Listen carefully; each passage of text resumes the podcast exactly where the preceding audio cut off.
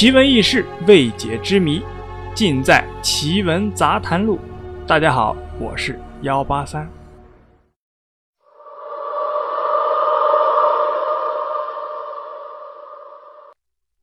了解军事的朋友们啊，都知道，战场上是经常出现稀奇古怪的事情。不过啊，当年中越战场上出现妖魔的这件事情。的确是很离奇，当时很多战士啊都吓得得了精神病，被送到后方的医院救治。后来啊，这些事还成为了军方的机密。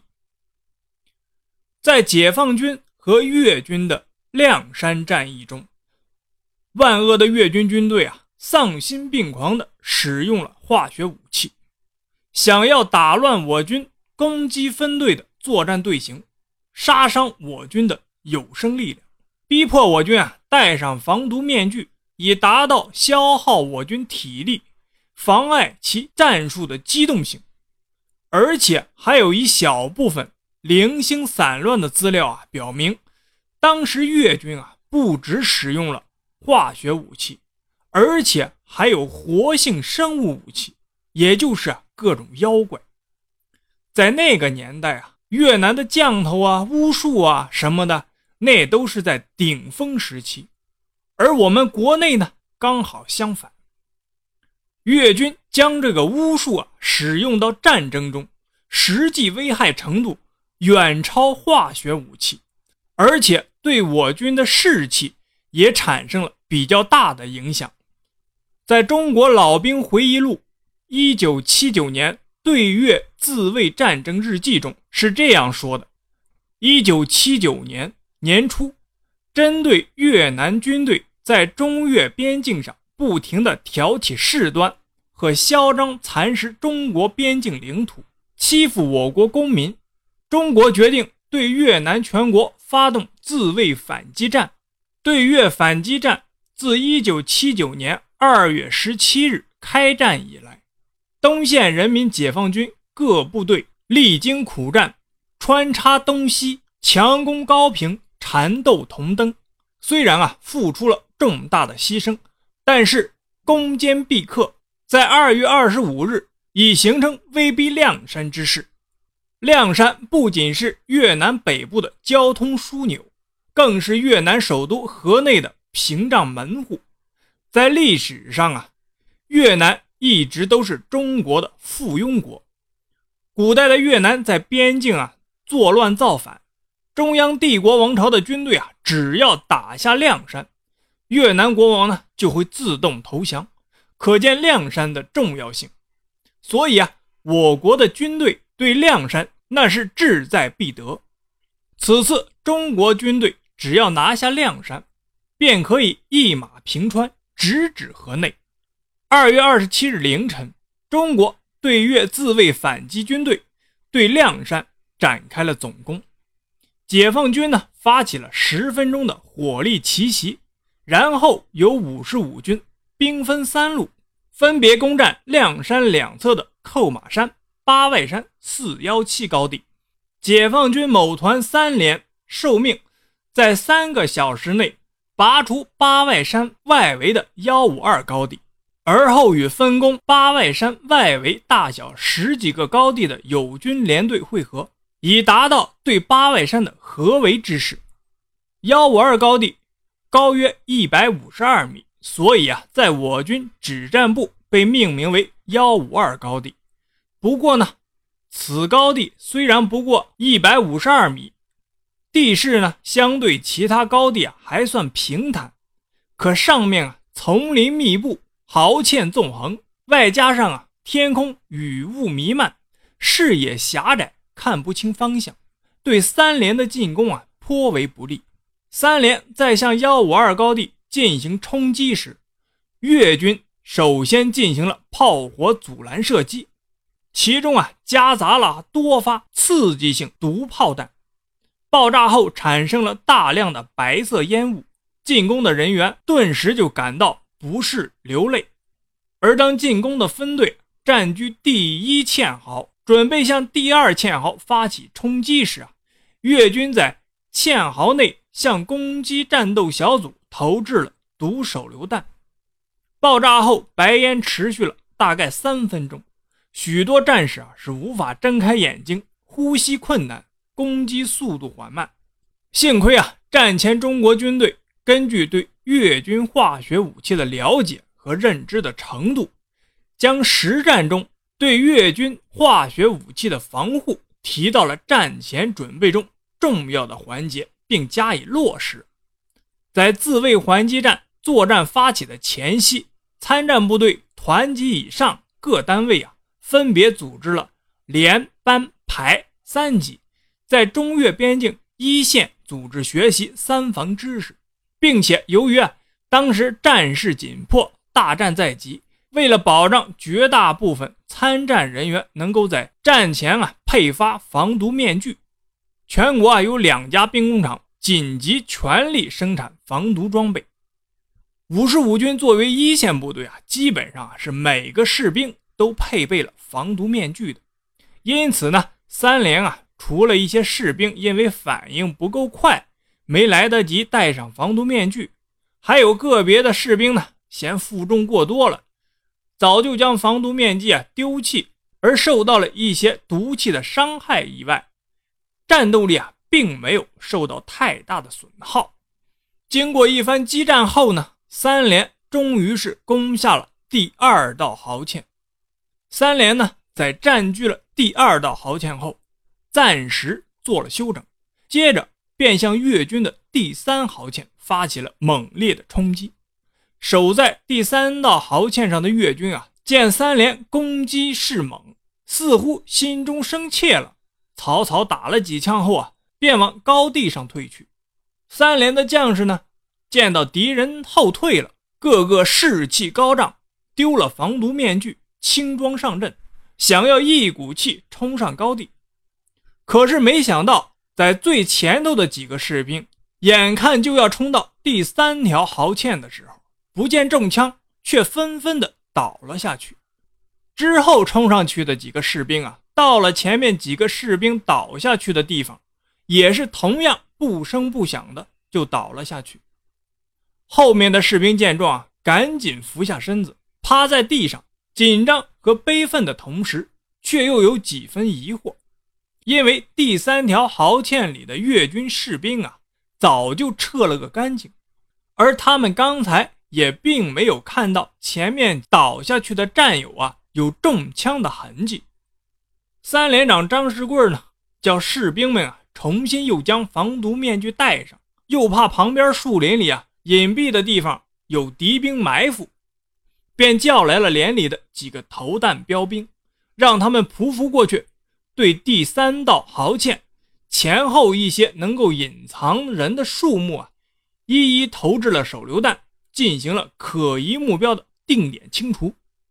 在确定万无一失之后呢，张世贵发出了攻击的命令，战士们也嚎叫着又冲了上去。可当士兵们冲到第三条壕堑时，又纷纷的倒了下去，像中了什么魔法一样，转眼间。就倒下去五六个士兵，那倒下去的士兵啊，也是一声不吭，一动不动，生死不知。但是这一过程中呢，还是没有听到什么枪声。张世贵一见情况不对，赶紧啊叫士兵停下，让他们在原地啊埋伏等待。他左思右想啊，觉得一定是越军使用了什么特别厉害的化学武器，连着防毒面具啊。都没法阻挡。想到这里呢，他也只好拨通了营部的电话，请求营长在营里啊派防化兵前来支援。过了几分钟呢，营部里就派来了三个防化兵，一个喷火兵，一个防化侦测兵，还有一个是防化医务兵。他们赶来后啊，经过简单的了解，马上由侦测兵进行侦查，却发现啊。现场并没有什么毒气的遗留，于是那名防化医务兵啊，全副武装，匍匐前进，准备啊先救回一个士兵来看看伤情。可是呢，那名防化医务兵刚到最后那名战士边上，正准备把那名趴在地上的士兵啊翻转过来时，那身穿防化衣、戴着防毒面具、全副武装的防化兵，却毫无征兆的一头倒了下去，再也没有任何的动静。后面的战士呢？你看看我，我看看你，心中啊，竟然不约而同的起了一丝恐惧。而在那之后，喷火兵背着喷火器，朝着第三壕堑周边啊进行了覆盖性的喷火。一时间呢，火焰滔天，山上树木也纷纷的烧了起来。烧的前面壕堑周围啊，再也没有任何可以掩人踪迹的地方。张世贵呢，又命令最前面的两个士兵慢慢潜伏过去。可那两个士兵啊，刚越过。先前那名防化衣服兵倒下的地方，也是纷纷一头栽倒在地上。这一下，张世贵可是真急了。他可是在营长面前立了军令状的，三个小时内一定要拿下幺五二高地。他也为前面倒下的战士们啊担心不已。这些战士都是他手把手教出来的兵，是他的兄弟，如今倒在那里啊，生死不知。他却束手无策，第三壕堑周围已经被烧成了一片荒芜，看去啊没有任何杀机。可如今啊，在他乃至所有士兵的眼里，却有如猛兽一张血盆大口，随时啊都有可能将一个活鲜鲜的生命给吞噬掉。不过他也知道如今不能冲动，无奈之下呢，只好又拨通了营部的电话。营长听到三连啊进展缓慢，也是激动异常，把张世贵大骂了一通，说张世贵啊贻误战机，到时候他这个营长都要跟着受牵连。不过呢，听张世贵描述了现场的情形后啊，营长终于是冷静了下来，说要向团部报告请求支援，叫张世贵呢暂时在那等着。张世贵和三连的士兵啊。只好暂时等在原地，心中啊却是备受煎熬，为前面那些毫无动静的战友担心，也着急于就这么莫名其妙的被阻在这里，进攻艰难。尤其啊，张世贵看着时间啊一秒一秒的过去，离三个小时啊那是越来越近，更是焦急万分。连里的一些新兵呢，心中啊也是越来越恐惧。有一个士兵啊，小声就嚷着：“越南兵是不是用了什么妖法，勾了前面那几个战士的魂儿？”他这么一说啊，大家都纷纷议论了起来，心中啊更是害怕。许多士兵啊都忍不住不顾战场禁忌要往回退了。也亏得张世贵看到苗头不对，经过一番训斥啊，加一番鼓励，才让大家的情绪。稍稍安定了下来。过了半个小时，营长啊亲自来到了幺五二高地站前，除了一名贴身警卫外，还带了两个陌生人。两个陌生人中呢，一中一轻，中年男子啊，大约五十岁左右，穿着一身黑色唐服，脚穿着厚底布鞋，手上还拄着一条。木纹黑色拐杖，一副啊旧时绅士的派头。张世贵也猜不出这不像兵也不像官的男子究竟是什么来头。